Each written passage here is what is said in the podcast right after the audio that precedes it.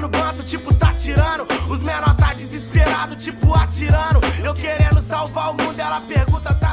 Oi, eu sou a Samira Rodrigues e esse é mais um episódio do Verbo Intransitivo, seu podcast favorito de histórias de amor. O programa de hoje é sobre amor próprio. E como a gente escuta os feedbacks de vocês, nós decidimos trazer um novo formato para o programa. Muita gente vinha pedindo para eu interagir com os convidados, então dessa vez vocês vão me ouvir conversando com eles. Eu entrevistei a Daphne para falar sobre autoestima e body positive. Conversei com o Juliano, que contou a história de como ele se aceitou gay e saiu do armário para a família. A Natália falou do seu cabelo cacheado e de como é ser uma produtora de conteúdo negra. E por fim, o Airan conversou comigo sobre sua autoestima sendo um homem negro e a masculinidade negra na sociedade. É importante dizer que eu, Samira, não tenho lugar de fala em nenhum dos temas que a gente vai tratar nesse episódio. Eu não sou gorda, eu não sou negra, nem sou homem ou gay. Mas no verbo intransitivo estamos sempre abertos para aprender. Então, se vocês me ouvirem falando alguma coisa descabida ou inadequada, não hesitem em conversar com a gente. Nos chamem na DM do Instagram, verbointransitivopod, e também não deixem de nos seguir para acompanhar as discussões sobre os programas. É isso, fiquem agora com esse episódio sobre amor próprio. Sou elétrico, tenho em minha resistência. Sou TV Afrotribo, pondo fim na concorrência. Quem nunca se olhou no espelho e colocou defeito em alguma parte do corpo? Estrias, celulites, manchas são os algozes da mulher que quer se enquadrar nos padrões estéticos da sociedade. E estar acima do peso? Nem pensar. Uma pesquisa feita pelo Instituto Sofia Mind com mais de 2.500 mulheres mostrou que 55% delas se dizem insatisfeitas com o peso. Quando questionadas sobre que parte do corpo elas mudariam, 58% citaram a barriga, 33% os seios e 17% a bunda. Fica difícil gostar de si quando as pessoas olham para o seu corpo com ódio e você mesma passa a se perceber como defeituosa. A palavra gordofobia denota isso: desconforto e sentimento de repulsa contra pessoas gordas. E como quebrar esse ciclo de preconceito e insatisfação? Eu conversei com a Daphne sobre isso. A Daphne, além de uma grande amiga minha, é gorda e escreve sobre isso no seu blog e Instagram. Sigam ela lá, arroba Daphne. Ela começou com o blog Life as Daphne em 2015. Inicialmente ela só escrevia sobre moda e beleza, que são dois temas que ela ama. Em 2016 e 2017 aconteceu o boom do Instagram. A Daphne passou a focar a produção do seu conteúdo por lá. E ao longo do tempo, ela foi percebendo que meninas gordas seguiam ela nas redes sociais para ter uma referência de corpo parecido com o delas. Foi assim que a Daphne começou a tratar mais sobre aceitação do corpo e empoderamento. Então, bora ouvir a nossa conversa. Então, oi, Daphne. Oi. Tudo bem? Tudo. Uh, é sempre interessante a gente começar contigo falando um pouquinho da tua história, mas eu queria mudar um pouquinho e te fazer uma pergunta, só pra gente já entrar na discussão e depois tu nos conta. Uh, o que, que quer dizer chamar uma pessoa de gorda? Tá. Então, uh, a gente sabe que as palavras, elas têm vários poderes, né? Tem forças e tem significados. Uh, hoje em dia, na nossa sociedade, o que, que, o que, que isso significa? Na maioria das vezes, significa uma ofensa, né? Sim. A gente vê as crianças brigando na escola e um chama outro de gordo. Uh, a gente vê as pessoas falando, ah, é aquela gorda, sabe? Sim. Sempre de uma forma pejorativa, hoje em dia. Porém, uh, nada mais é do que uma característica física, né? A pessoa é gorda, ela é alta, ela é baixa, ela é magra, ela é branca, ela é negra. Então, a gente pode aliar uh, esse conceito de chamar uma pessoa de gorda como pejorativo, uhum. uh, da mesma forma que a gente hoje em dia não chama uma pessoa negra como de uma forma pejorativa, Sim. porque é apenas uma característica física, né? Então, uh, acho que Depende muito Depende do, do contexto. Do, é, é, exatamente. Do valor que a pessoa que fala dá, né? É, exato. Tipo, pra mim, hoje em dia, a palavra gorda tem totalmente um outro significado. Uh, tanto que eu sempre, no meu perfil do Instagram, uma das minhas. Uma das palavras ali na minha descrição é gorda. Sim. Ou seja, eu sou uma mulher gorda, ponto. Né? Eu sou uma mulher gorda, sou uma mulher alta, uh, baixa, nada alta, uh, né? Eu sou uma mulher de cabelo moreno e para mim é ok. Eu já ressignifiquei a palavra para mim. Sim. Não me incomodo quando as pessoas me chamam de gorda. Sim. Claro, dependendo de quem, né? Sim, do contexto. Do contexto. Claro. Então, agora dito isso, nos conta um pouquinho da tua história da, com a tua autoestima, com a tua autoimagem, como é que tu chegou uh, onde tu tá hoje, assim, na forma que tu te vê. Tá. Uh, então, como toda criança, uh, quando começa a virar adolescente, começa a criar um monte de problema com o próprio corpo, né? Sim. Então, quando eu tava na escola, eu era. Eu me achava incrivelmente gorda, incrivelmente feia. E eu era, tipo assim, muito magra. E eu era um amor de criança. Eu era muito bonita. Então, assim, é uma coisa que a gente já nasce, já, já nasce, já cresce se questionando, né? A aparência. Sim. Então eu nunca fui uma menina padrão, eu nunca fui parecida com as modelos, eu nunca, né? Então eu nunca me via nas revistas, eu nunca me via em lugar nenhum, na televisão e seriados e, né, tudo. Não me via em nada. Então eu me achava feia, porque eu era diferente de todo mundo. E então até assim, formar e sair da escola, ir pra faculdade, foi, foi sempre difícil, assim. Eu não me achava uma guria muito bonita, eu me achava ok. Sim. Assim, eu fui melhorando ao longo do tempo, fui me achando um pouco mais bonitinha. E ao longo da vida, né, a gente vai crescendo e vai aprendendo algumas coisas. Uh, na real, a gente vai aprendendo o que que importa, né? Tipo, ah, eu poderia ser incrivelmente bonita e ser muito escrota, sabe? Sim. E, e pelo contrário, eu sempre, eu sempre tive muitos amigos, eu sempre tive um grupo de amigos enorme, uh, amizades duradouras, pessoas super importantes na minha vida que me achavam incrível. Sim. Inclusive, Então- eu sou uma grande amiga da Daphne, concordo com tudo que ela falou. Ela é maravilhosa. Ah, muito obrigada. Uh, então eu acho que tem muito disso, assim, ao longo da vida a gente vai vendo o que, que realmente importa. E aí, claro, eu fui entrando em contato com toda uma teoria de body positive, com todo um movimento feminista, com toda essa, esse- essa informação que a internet nos traz hoje em dia, né? Porque quando eu era adolescente, tinha internet, mas era discada, ficava lá esperando. Então, né, demorava muito tempo pra acessar a internet. E então a gente vai aos poucos, ah, ao longo da vida, entendendo, né, e conhecendo outros, outros pensamentos. Claro, tem dias que eu olho no espelho e penso, ai, senhor, sabe, que desgraça. Mas a maioria dos dias não são assim. Eu olho Sim. no espelho e penso, gata pra caralho, né? e aí é isso, então eu vou, vou levando a vida, porque não é todo dia que vai estar 100%, né? Então, Sim.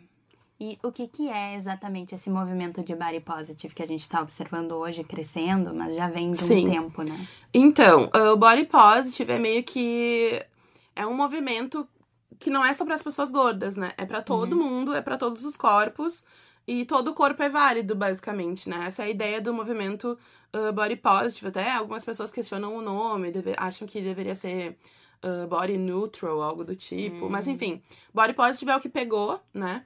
E eu acho que é meio que olhar pro teu corpo de uma forma positiva. Uh, é isso. Né? A base do movimento é essa. E não ficar olhando só para as coisas negativas, não ficar questionando só o que é ruim. Sim. E olhar e, e- e pensar no teu corpo como uma coisa legal, porque, poxa, sabe, é o que te trouxe até aqui. Seja Sim. ele, né, gordo, magro, com estrias, com celulite, ou lisinho e perfeito. Não, não importa. Sim. Todos os corpos são perfeitos. Então, acho que essa é a ideia do movimento, que é tu olhar pro teu corpo com um olhar, olhar de, de amorzinho, assim, né? Não com raiva. Uhum. E, e em face desse movimento, a gente observa ah, muitas pessoas que têm graus diferentes de aceitação já. Pessoas que estão expostas em graus diferentes também a, a, a pessoas se empoderando as outras e tal. para pessoas que estão recém se expondo, que, que têm problemas com o seu corpo, que é natural de qualquer pessoa com qualquer corpo, né?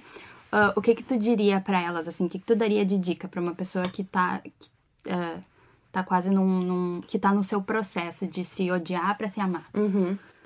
Nossa, complicado, mas eu acho que o principal é procure pessoas pra te inspirar que sejam parecidas contigo. Porque eu acho que quando tu começa, ahn, por exemplo, no Instagram, né, que é onde eu tô, quase todos os dias eu tô rolando meu feed ali pra ver o que, que as outras pessoas estão postando, né? Além de produzir conteúdo, eu sou usuária da rede. Então eu vejo ah, o meu feed, ele já é muito misto, assim. Ele tem mulheres parecidas comigo e mulheres que não são parecidas comigo. Sim. Mas porque eu me sinto numa, numa parte confortável da minha vida de ver mulheres que não são parecidas comigo. Sim. Mas eu acho que isso é uma coisa que ajuda muito, assim, a, a tu começar a se aceitar. É tu começar a ver a beleza nos outros. E quando tu começa a ver nos outros, tu relativamente uh, normaliza aquilo, sabe? Tu começa uhum. a ver as outras pessoas gordas e. Ou não gordas, ou com celulite, ou com barriga, ou com coisa que tu não gosta. Uhum. Se tu começa a ver aquelas outras pessoas, e a gente tende a achar as outras pessoas mais bonitas, né? Sim. A grama do vizinho, ela é sempre mais verde. Sim. Por mais que ela seja artificial. Uhum. A gente olha para as outras pessoas e é muito normal tu achar o outro mais bonito. Sim. Porque tu não. Porque tu carrega a tua própria bagagem, né? Uhum. Então, além de ter as coisas que tu, físicas tem as coisas psicológicas, que, né, tudo que tu passa, Sim. tu carrega. Mas no outro, tu não vê a bagagem do outro, tu só uhum. vê o exterior.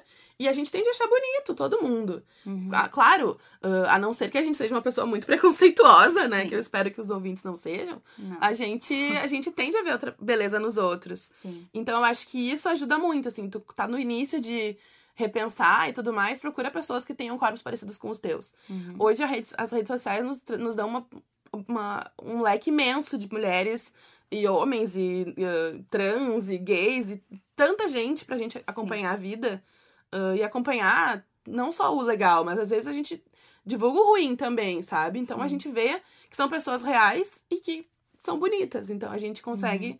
ver nas outras pessoas essa beleza e às vezes transferir pra gente. Tipo, eu tenho eu tenho muito problema. Uh, hoje não mais, mas eu tive muito problema com a minha barriga. Eu achava horrível roupa que marcasse a barriga. Uhum. Hoje em dia, nossa, eu vejo outras mulheres gordas com roupas justinhas marcando a barriga. Acho lindo e penso, nah, eu também vou usar. Uhum. Então é muito de tu ver outras pessoas uh, fazendo Sim. o que tu gostaria de fazer, mas acha que talvez o teu corpo não, não tu, seja legal. Tu banaliza a imagem pra ti, né? Exato, normaliza. normaliza. Tipo, tu vê as pessoas.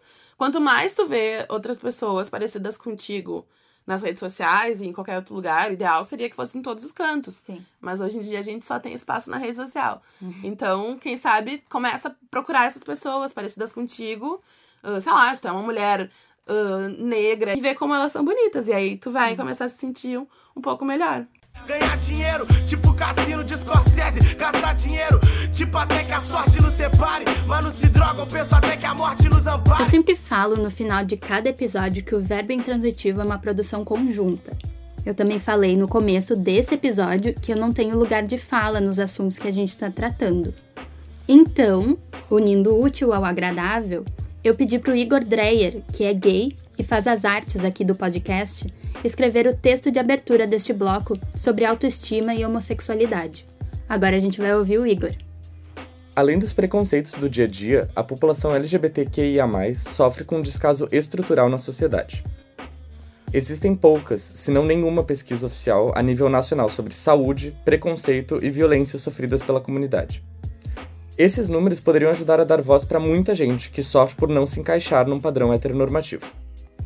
Pesquisando para este programa, a gente teve dificuldades, por exemplo, de encontrar uma porcentagem certa de pessoas que se consideram parte da sigla no Brasil. São muitos dados sem fontes ou muitas fontes desconhecidas. Essa invisibilidade contribui para nossa sensação de isolamento social. Não se enxergar no mundo, às vezes nos impede de enxergar coisas boas em nós mesmos. Para falar mais sobre se aceitar gay, eu conversei com o Juliano. Ele é formado em jornalismo pela PUC do Rio Grande do Sul e discutiu gênero, sexualidade e masculinidades na sua dissertação de mestrado. Se alguém quiser se aprofundar no debate que estamos propondo hoje, a dissertação do Juliano está disponível gratuitamente no repositório da PUC-RS. A entrevista deu uma cortada no início, mas basicamente eu comecei pedindo para o Juliano falar um pouco sobre sua experiência se descobrindo gay e contando para sua família. É, na verdade, assim, a minha descoberta foi bem cedo acho que já adolescente mesmo, assim, né? Já tinha alguma coisa que me dizia, bom, eu, outras coisas me despertam interesse do que uh, a dos meus colegas de escola, por exemplo, né? Hum. E eu acho que quando eu tinha 18 anos, é, eu acho que eu tava no segundo grau por aí. Quando eu tinha 18 anos foi quando de fato eu descobri, me relacionei a primeira vez com um homem e eu disse, ah, não, não, não vai adiantar eu esperar namorar a menina certa ou ter uma transa com a menina certa, porque eu descobri, acabei de descobrir que o que eu gosto tá aqui, entende? Uhum. Então, para mim, eu, enquanto homem gay, adolescente gay, até que foi super tranquilo, foi rápido a minha descoberta. Foi um dia do tipo assim, olhando no espelho, tipo, olha, tive essa experiência, não adianta mais eu esperar nada, porque é disso, é, é desse outro lado que eu gosto. Então, realmente, foi, foi, foi assim, não foi, foi literalmente me olhando no espelho e disse assim, ah, eu acho que tenho praticamente certeza que eu sou gay e é isso. Uhum, e sim. fui viver. E fui viver a vida de final da adolescência, entrando na faculdade e tal. A- Toda a minha família já sabia, né? Mas passou pelo menos alguns anos, assim, é, os anos iniciais da descoberta e a descoberta também do medo de falar para a família. E aí alguns medos de não ser aceito, de da família criticar, da família não, não, não entender isso e tal. Uhum. E aí acho que acho que foram três ou quatro anos. Aí a minha mãe teve uma crise lá com meu irmão do meio, eles brigaram, meu irmão adolescente, aquela coisa de, de mãe com filho adolescente. Eu meio que era o irmão mais velho, então eu meio que às vezes cuidava, coordenava, orientava os meus irmãos mais novos. E aí Sim. nessa briga deles acabou que a coisa estourou pro meu lado e aí eu aproveitei o ensejo e falei para todo mundo. E aí Uhum. quando eu falei para os meus irmãos, tinha um irmão de 15 e uma irmã de 12, quando eu falei para os meus irmãos dessa minha condição de sexualidade, eles me olharam e, e disseram que isso não era uma questão, que eles já sabiam, que eles tinham plena consciência disso, mas que isso para eles não era o importante, porque na verdade eu era irmão deles, então o que eu fosse estava de boa para eles, sabe? Então, aí, é, aí eu consegui entender que essa questão de gênero, essa questão de sexualidade é uma questão geracional. Para a geração depois de mim, isso já não é mais importante. Sim. Eles já vivem automaticamente com isso, fazendo parte da vida, né? Aí, nesse meio tempo, eu também falei para minha mãe. A minha mãe, a minha mãe me disse que sabia quando eu contei para ela. E aí eu disse para ela, ah, mas eu achava que tu tinhas que me perguntar. E aí a minha mãe disse, não, mas eu achava que tu era que tinha que me dizer. Então eu acabei dizendo para ela. Ela disse que sabia, que não tinha problemas, que já estava Uhum. trabalhando com a ideia. E nós vivemos super bem. A nossa relação familiar, a nossa família aprendeu a conviver com isso. E eu penso que, de novo, eu tenho um lugar de privilégio porque eu sou super respeitado na minha família, eles me amam, me amam, talvez até demonstram mais afeto e mais amor depois disso. A gente de- deu um salto de relação assim mesmo, sabe? Foi bem legal. Só que eu tenho total consciência de que isso é um privilégio, de que não é 100% verdade para todas as pessoas. Eu gostaria que fosse muito, mas não é assim. Para pessoas que estão passando por essa situação de descobrirem a sexualidade hoje, o que dicas tu daria para essas pessoas?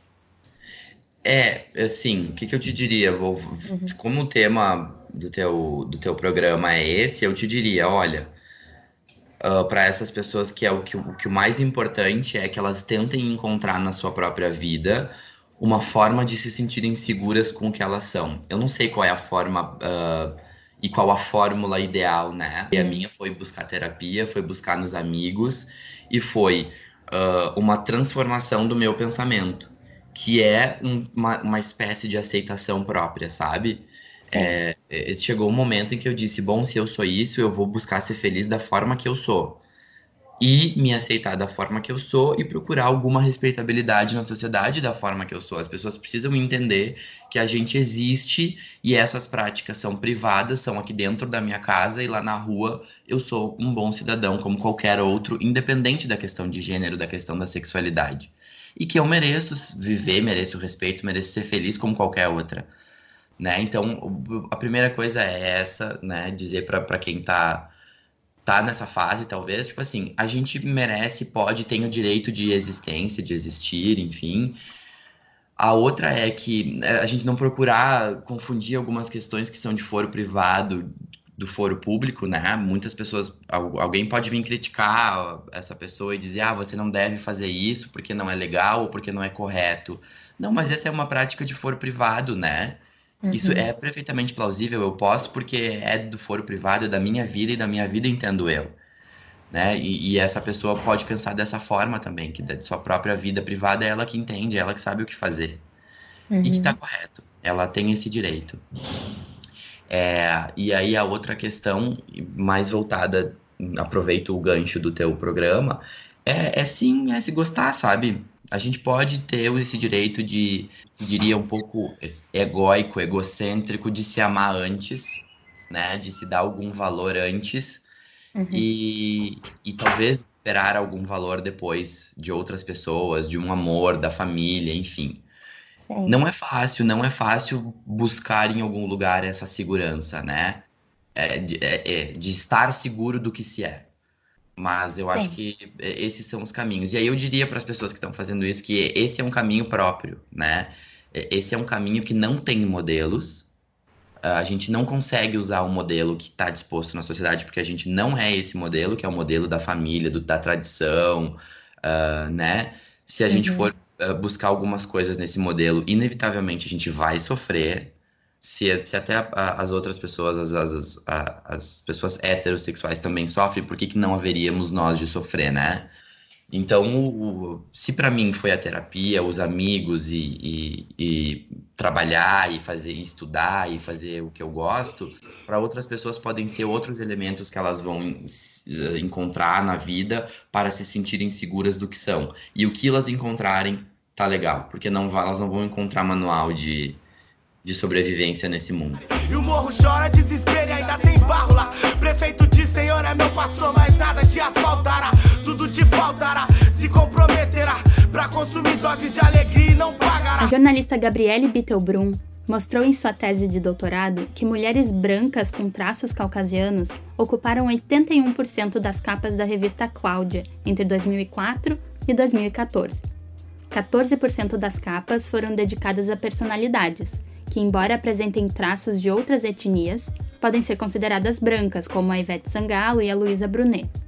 Apenas 5% das capas da Cláudia foram estampadas por mulheres negras, sendo que as únicas mulheres negras que foram destaque na revista em 11 anos foram a Camila Pitanga, a Thais Araújo e a Débora Nascimento, que esteve em uma só capa. Representatividade importa, a gente já está cansado de saber disso. Num país em que 55,8% da população é negra, faz algum sentido uma das revistas femininas de maior circulação dedicar 5% de suas capas para mulheres negras?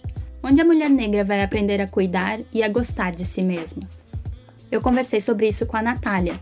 A Natália é youtuber e faz vídeos para compartilhar dicas de beleza para cuidados com cabelos cacheados. Na adolescência, a Natália alisou seu cabelo por um tempo.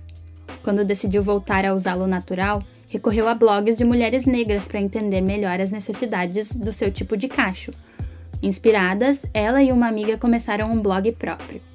Natália acabou não tendo tempo para continuar alimentando o blog quando terminou o ensino médio, mas manteve um público fiel que a acompanhou quando ela começou a fazer os vídeos no YouTube.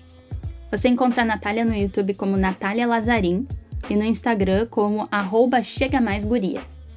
A gente conversou sobre a relação dela com seu cabelo e como é ser uma produtora de conteúdo negra no Rio Grande do Sul, onde os negros representam 25,4% da população. Oi. Oi. Eu queria que tu começasse me falando um, um pouquinho da tua história com a tua autoestima, com a tua autoimagem, a forma que tu vê o teu corpo e tal. Então, meu nome é Natália, tenho 24 anos, sou formada em jornalismo na URGS e acho que desde pequena, assim, eu sempre fui muito tranquila, claro, sem falar que eu não tenho como falar da minha autoestima sem falar da minha questão de ser uma mulher negra, né? Uh, então, desde pequena, minha mãe sempre me empoderou muito e sempre entendi muito a questão racial uh, que eu vivo, né? Então, acho que assim, a partir dos meus 10, 11 anos foi quando eu comecei a perceber um pouco mais essa questão porque por questões de cabelo, tenho cabelo crespo. E aí eu sempre usei o cabelo muito preso, minha mãe sempre cuidou muito. E foi quando eu comecei a usar o cabelo solto. E eu não sabia usar o meu cabelo solto, porque eu tinha 11 anos, né? E daí logo em seguida, acho que, que dois, três anos depois, veio aquela onda da chapinha. E nessa onda da, da chapinha, eu quis. Uh, na verdade, da chapinha não, né? Das progressivas e tudo mais. Uhum. é, o cabelo liso, né? É. E aí, o que que eu fiz? Uh, queria. Não tinha coragem de alisar o meu cabelo, porque eu sempre gostei muito do meu cabelo. Mas comecei a usar a chapinha. E aí, usei o quê? Chapinha durante um ano inteiro. E uh, com quantos anos? Aí eu já tava com 16. Foi quando eu tava entrando, eu fiz 16 anos e já comecei a trabalhar. Então, foi bem naquele período, ah, assim, tá. que. Que aí, tanto que no meu trabalho as pessoas não, me, não sabiam que eu tinha o cabelo crespo, pra te ter ideia. Hum. E, e aí eu tinha um, um cabelo chanelzinho. Ah, na verdade, assim, ó, começou porque eu já fazia chapinha normal, mas eu resolvi cortar o cabelo enquanto eu estava de chapinha. Uma dinda minha pegou e cortou o cabelo e não deu certo, não deu bom. Hum. E daí foi quando eu comecei a usar só chapinha o dia inteiro, o ano inteiro. E aí cheguei, um, fiquei um ano usando chapinha praticamente todos os dias quando cheguei no trabalho. E era verãozão de cabelo crespo.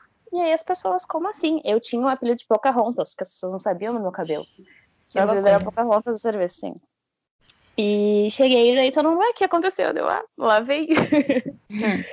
E daí foi quando todo mundo falou, nossa, mas você tem que usar ele e tudo mais.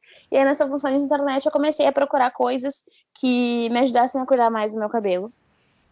Uh, porque, de fato, eu nunca tive coragem de alisar, porque eu sempre gostei do meu cabelo. Porém, não tinha muita noção. E depois de muita chapinha, meu cabelo estava destruído. E daí uhum. foi quando conheci uh, o trabalho de mulheres na internet que falavam sobre e comecei a cuidar mais de mim, uh, a perceber uh, que eu alisava também não era por mim, né? Era para me encaixar um padrão da sociedade. E aí Sim. fui, passei por esse período de transição, que é, foi bem diferente de meninas que acabam alisando com um processo químico, né? Uh, porque eu já tinha meu, eu continuava tendo meus cachos, a única coisa era que eu usava chapinha. E ah, agora, quatro anos depois, mais ou menos, eu já agora não, né? Quatro anos atrás, eu já tinha o meu cabelo natural, que foi bem diferente daquele período que eu resolvi parar de usar chapinha. E cabelo, então, sempre foi a tua maior questão, assim, com autoestima? Sim, sim, com certeza.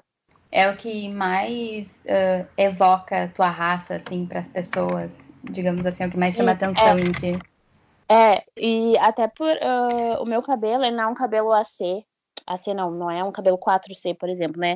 O cabelo cacheado. Ai, tu, tu, pode explicar, tipos de caixa. isso? É, sim, tipos sim. de caixa. Uh, os tipos de cacho, então, o meu cabelo é um 3B, que ele é, digamos que ele é super aceitável na sociedade, porque é aquele cabelo cacheado e o que, to, que aparece em propaganda e tudo. Mas uhum. uh, tem os. Depois tem, tem. Começa no 2, né? 2A, B, C. Depois tem 3A, 3B, 3C, 4A, 4C, 4B. Uh, quatro, é, falei fora da hora, mas enfim. Uhum. E aí, o 4C é aquele que ele não chega nem a formar o cacho. Bem black, assim. E eu tenho consciência com, completamente de que, por mais que eu tivesse uh, esse processo de aceitação do meu cabelo, para uma menina que tem um cabelo 4C é muito mais complicado, né? E uhum. sei que, por exemplo, os privilégios que eu consegui no YouTube, muitas vezes, foi porque eu sou uma mulher uh, preta, mas preta de pele clara, né, na, na questões de colorismo, com um cabelo Sim. que é cacheado, que não é 4C. Então, tem essa questão também. O teu cabelo, ele é tipo da Thaís Araújo, assim, né? Para os ouvintes poderem visualizar. É, é mais ou menos esse cacho? Não, é menos. Não? É, é menos. É... Quem eu posso dizer? Eu não hum. sei se as pessoas vão saber, mas tem a Raiz Nicásio. Meu cabelo é bem parecido com o dela. Foi uma tá. das meninas que também cresceu na internet e foi uma das minhas inspirações. Tu avalia que no resto do país, então, a, a... existe mais representação negra para mulheres? Sim, com certeza. Na... Até porque, assim, tem gente, quando, por exemplo, eu falo que sou daqui, nossa, achei que tu fosse, sei lá, de Salvador, de São Sim. Paulo, de Rio, né? E não, gente, no Rio Grande do Sul é. também tem pessoas negras, muita gente, e também tem muita gente que tá trabalhando com isso, mas acaba dificultando um pouco ser daqui. Sim, faz sentido. Até porque questões de as marcas às vezes não querem levar a gente para São Paulo, para Rio, para enfim, porque acaba sendo mais gasto também por ser uhum. longe, né? Ah, então já passei por questões de tipo uma marca prometer muito que ia levar eu e tais pessoas para tal lugar. E aí quando a gente viu o evento estava acontecendo e quem era do sul não tinha não tinha ido assim, porque provavelmente por causa disso.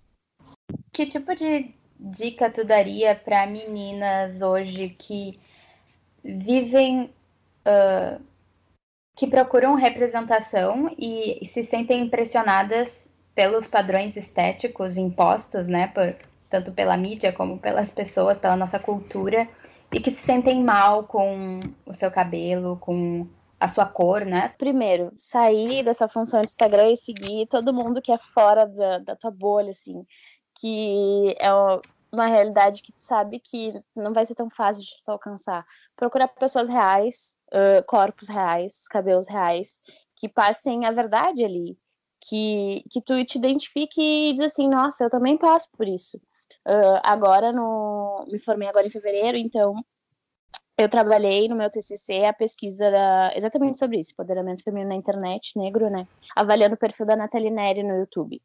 Sim. E graças a Deus a pesquisa foi maravilhosa e eu achava que eu ia sofrer muito fazendo a pesquisa, dizendo assim, nossa, só vou encontrar hate e todas essas coisas ruins da internet, mas foi lindo porque na pesquisa descobriu quanto uh, a Nathalie Neri ajudou meninas, mulheres a entenderem a questão racial, a se verem como mulheres negras, a, a perceber a, a questão de que a gente está embaixo na pirâmide e, e que a internet é uma, uma forma, uma ferramenta maravilhosa de a gente se conhecer através dali e se ajudar umas às outras. É o homem na estrada de todo dia e sabe a resposta que é clara e salgada.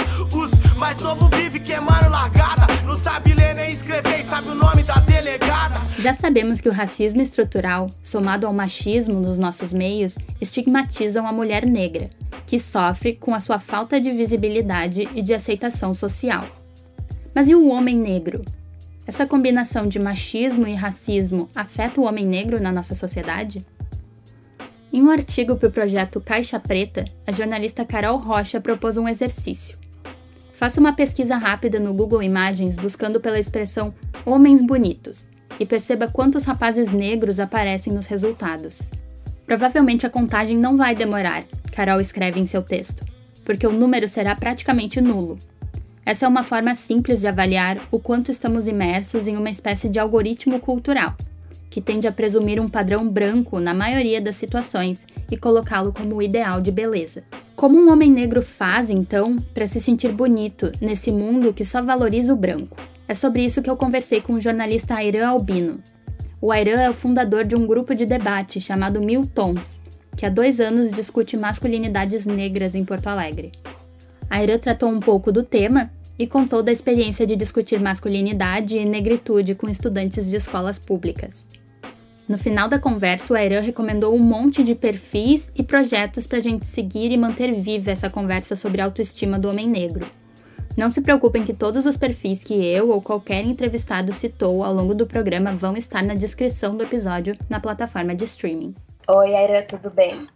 Oi, tudo bem, Samira? Tudo. Uh, eu queria, uh, para começar, que tu me falasse um pouquinho da tua história uh, de autoestima, de aceitação de quem tu é. Eu acho que, né, antes de tudo, eu, eu, acho que é importante pontuar né, o fato de eu ser um homem negro, porque a história da autoestima né, atravessa é, essa pessoa, né, esse indivíduo, porque eu acho que quando a gente pensa e começa a falar a partir do ponto de pessoas negras, né, é, existe um, intelectual, enfim, psicólogo, um cara da saúde, o Franz Fanon, que ele estudava exatamente isso para dizer que a criação, né, a forma como uma pessoa negra se, se coloca no mundo é a partir de um olhar externo, é a partir do olhar do outro. Então, eu acho que né, quem é preto aprende que é sempre o outro, né? não é universal, não é branco. Então, por que eu achei interessante falar isso? Porque o fato da gente não estar no centro, né, não ser a, a, o padrão, o aceitável, uh, diz muito como a gente vai se comportando com o tempo. Né? Sim. As pessoas negras têm o costume né, de tentar chegar a alguma branquitude por conta disso, né? Seja, enfim, usando roupa, falando de um jeito, vendo as coisas, tentando Sim. participar, tentando se encaixar dentro dessa, dessa sociedade branca. Comigo não foi diferente, né? Então, o fato de eu ter feito uh, escolas particulares, né, com uh, majoritariamente pessoas brancas, até a universidade, assim, sempre tentava entrar nesses espaços, me encaixar de alguma forma. Então a minha autoestima sempre estava atrelada a isso. Né? Ah, se eu vou conseguir me encaixar, se eu vou conseguir ser visto, se eu, se eu vou conseguir ser padrão. Mesmo né, a, minha, a, a, minha cor, né, a minha pele, minha raça, dizendo que não, eu sou outro. Então, para mim, foi um trabalho bem difícil isso de autoestima, e eu acho que eu começo a, a, a dar uma volta nisso, né, a mudar essa forma de ver a partir na faculdade, a partir, enfim, dos meus relacionamentos afetivos, e porque eu não me, enfim, não me achava bonito, uh, achava que só servia para ser amigo, que ninguém gostaria de ficar comigo, e ah, eu sou um cara legal, mas apenas isso. Então, a partir do momento que eu que eu começo a ver beleza em mim e também em pessoas semelhantes, né, em outras pessoas negras, eu acho que aí começa um, uma, uma mudança na vida. A partir disso, eu vou né, descobrindo uh, pensadores e pensadoras que já falavam disso. Então, eu acho que ler e conversar com pessoas que também passavam pela mesma experiência foi fundamental para mim. Tu falou do, de como o negro tenta se enquadrar em padrões brancos. Eu conversei ontem com uma youtuber que ela dá dicas de um, como arrumar o cabelo crespo dela. Ela é negra também. Uh, então, a, as mulheres negras, elas e os homens também, eles sofrem uma pressão estética por ser Sim. homem. Eu acho que, é, pesando muito mais para mulheres negras, mas também para homens negros, a questão do cabelo é fundamental. Né? Tem várias frases que, que falam, tipo, ah, eu sou o meu cabelo, né? a importância disso. Então, é, hoje, com esse trabalho, assim como eu contei é, é, essa minha história meio rápida, né, de, ah, da história da autoestima e tudo mais, e aí ver pontos semelhantes em outras pessoas negras, uh, aí isso começa né, a, a ter um, um, estudo social sobre o caso. Então Sim. são feitos diversos movimentos, que é isso que a gente tem visto ultimamente, é, de positivação da imagem do negro, né? Então, não é à toa que tu consegue conversar hoje com uma youtuber que dá super dicas de como usar o cabelo crespo. Não é à toa que a gente vê gente na rua hoje com né, os cabelos uh, de diversos penteados diferentes, né? Afro, Sim. crespo. Então, com certeza, assim, passa também pela, né, pelo homem negro a questão do cabelo. Uh, um, um, um exemplo bem visível, bem fácil de, de assimilar é o, o filme do Pantera Negra. Uh, muito ah. se disse sobre ah, que agora crianças vão ter chance de, de ter um herói negro, né? Vão crescer com isso. Mas dá para ver muitos adultos carentes né, dessa figura, né, dessa representatividade dentro da ficção. Porque parecia que no, no dia seguinte ao filme, eu não sei se tu viu o filme, Sim, sim. Mas, mas parecia que no dia seguinte, a estreia do Pantera, tava todo mundo com aquele cabelo do Killmonger. Todos os caras com sim. o cabelo raspado dos lados, né? E os dreads meio pro lado. Então, isso mostra muito, né? O, o, o quanto tem muito de autoestima nessa representatividade, nessa forma de se ver. Então, a partir do momento que o pessoal se vê na tela e, tipo, e vê beleza, né? E, e vê um negócio bonito mesmo não tem como não gostar, eu acho, né? Não Sim. tem como não se identificar, não tem como não buscar essa autoestima, ver, né? Ela fica um uhum. pouco mais fácil. Né? E, e, até que bom que tu falou do, do Michael B. Jordan, porque uh, existe um, um, fenômeno também uh, entre a na representatividade negra que é a objetificação do homem negro, não é Sim. é isso? É, e eu é sei isso. que o Michael B. Jordan ele passa muito por isso. Sim, ele é, eu acho que é o exemplo mais recente que a gente tem. Tiveram outros, claro. Mas exatamente, né? Assim, por um lado, né? Foi uma questão de representatividade. Muitos caras gostaram e passaram a usar. Ele virou também essa figura da objetificação, né? Existe também o termo de hipersexualização, de pensar esse, esse homem negro nessa função de reprodutor, né, o macho alfa, né, o, cara do, do falo, é isso assim.